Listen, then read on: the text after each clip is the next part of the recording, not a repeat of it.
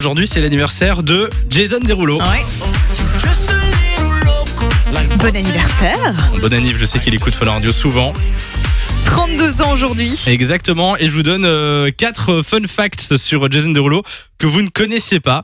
Euh, alors, est-ce que vous le suivez sur TikTok déjà Non. Oui.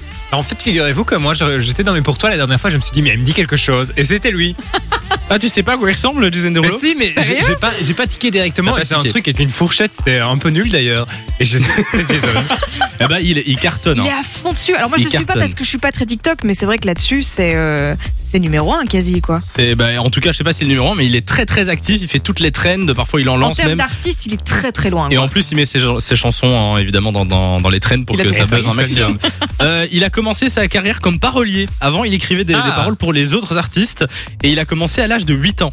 Ah oui quand même. Donc, quand il avait 8 ans, il écrivait déjà des, des paroles pour des stars. Alors, il a écrit notamment pour Shane Kingston, pour euh, P. Diddy ou Lil Mama. Donc, euh, franchement, euh, Allez. pas mal. Il a chanté au concert de Lady Gaga.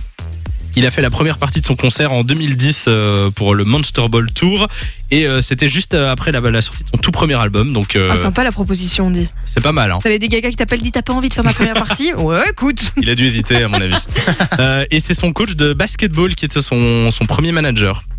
Donc en fait, euh, il faisait du, du, du basket avant et euh, bah, c'est son, son euh, coach qui s'est euh, proposé pour Et être son Il y a manager. pas mal d'artistes comme ça. hein. Ce sont des gens de leur entourage qui d'un coup euh, se sont devenus le- leur manager. Je me pense, je dis peut-être une bêtise, mais qu'Angèle par exemple c'était sa babysitter qui est devenue sa manager. à un C'est moment vrai donné. J'avais entendu une histoire comme ça, mais donc c'est souvent dans C'est souvent l'entourage dans que d'un l'entourage coup quelqu'un proche. dit bah tiens je vais bien m'occuper de ta carrière quoi. euh, Et on va vous mettre euh, les infos sur Jason Derulo sur le site de Fun Radio, funradio.be.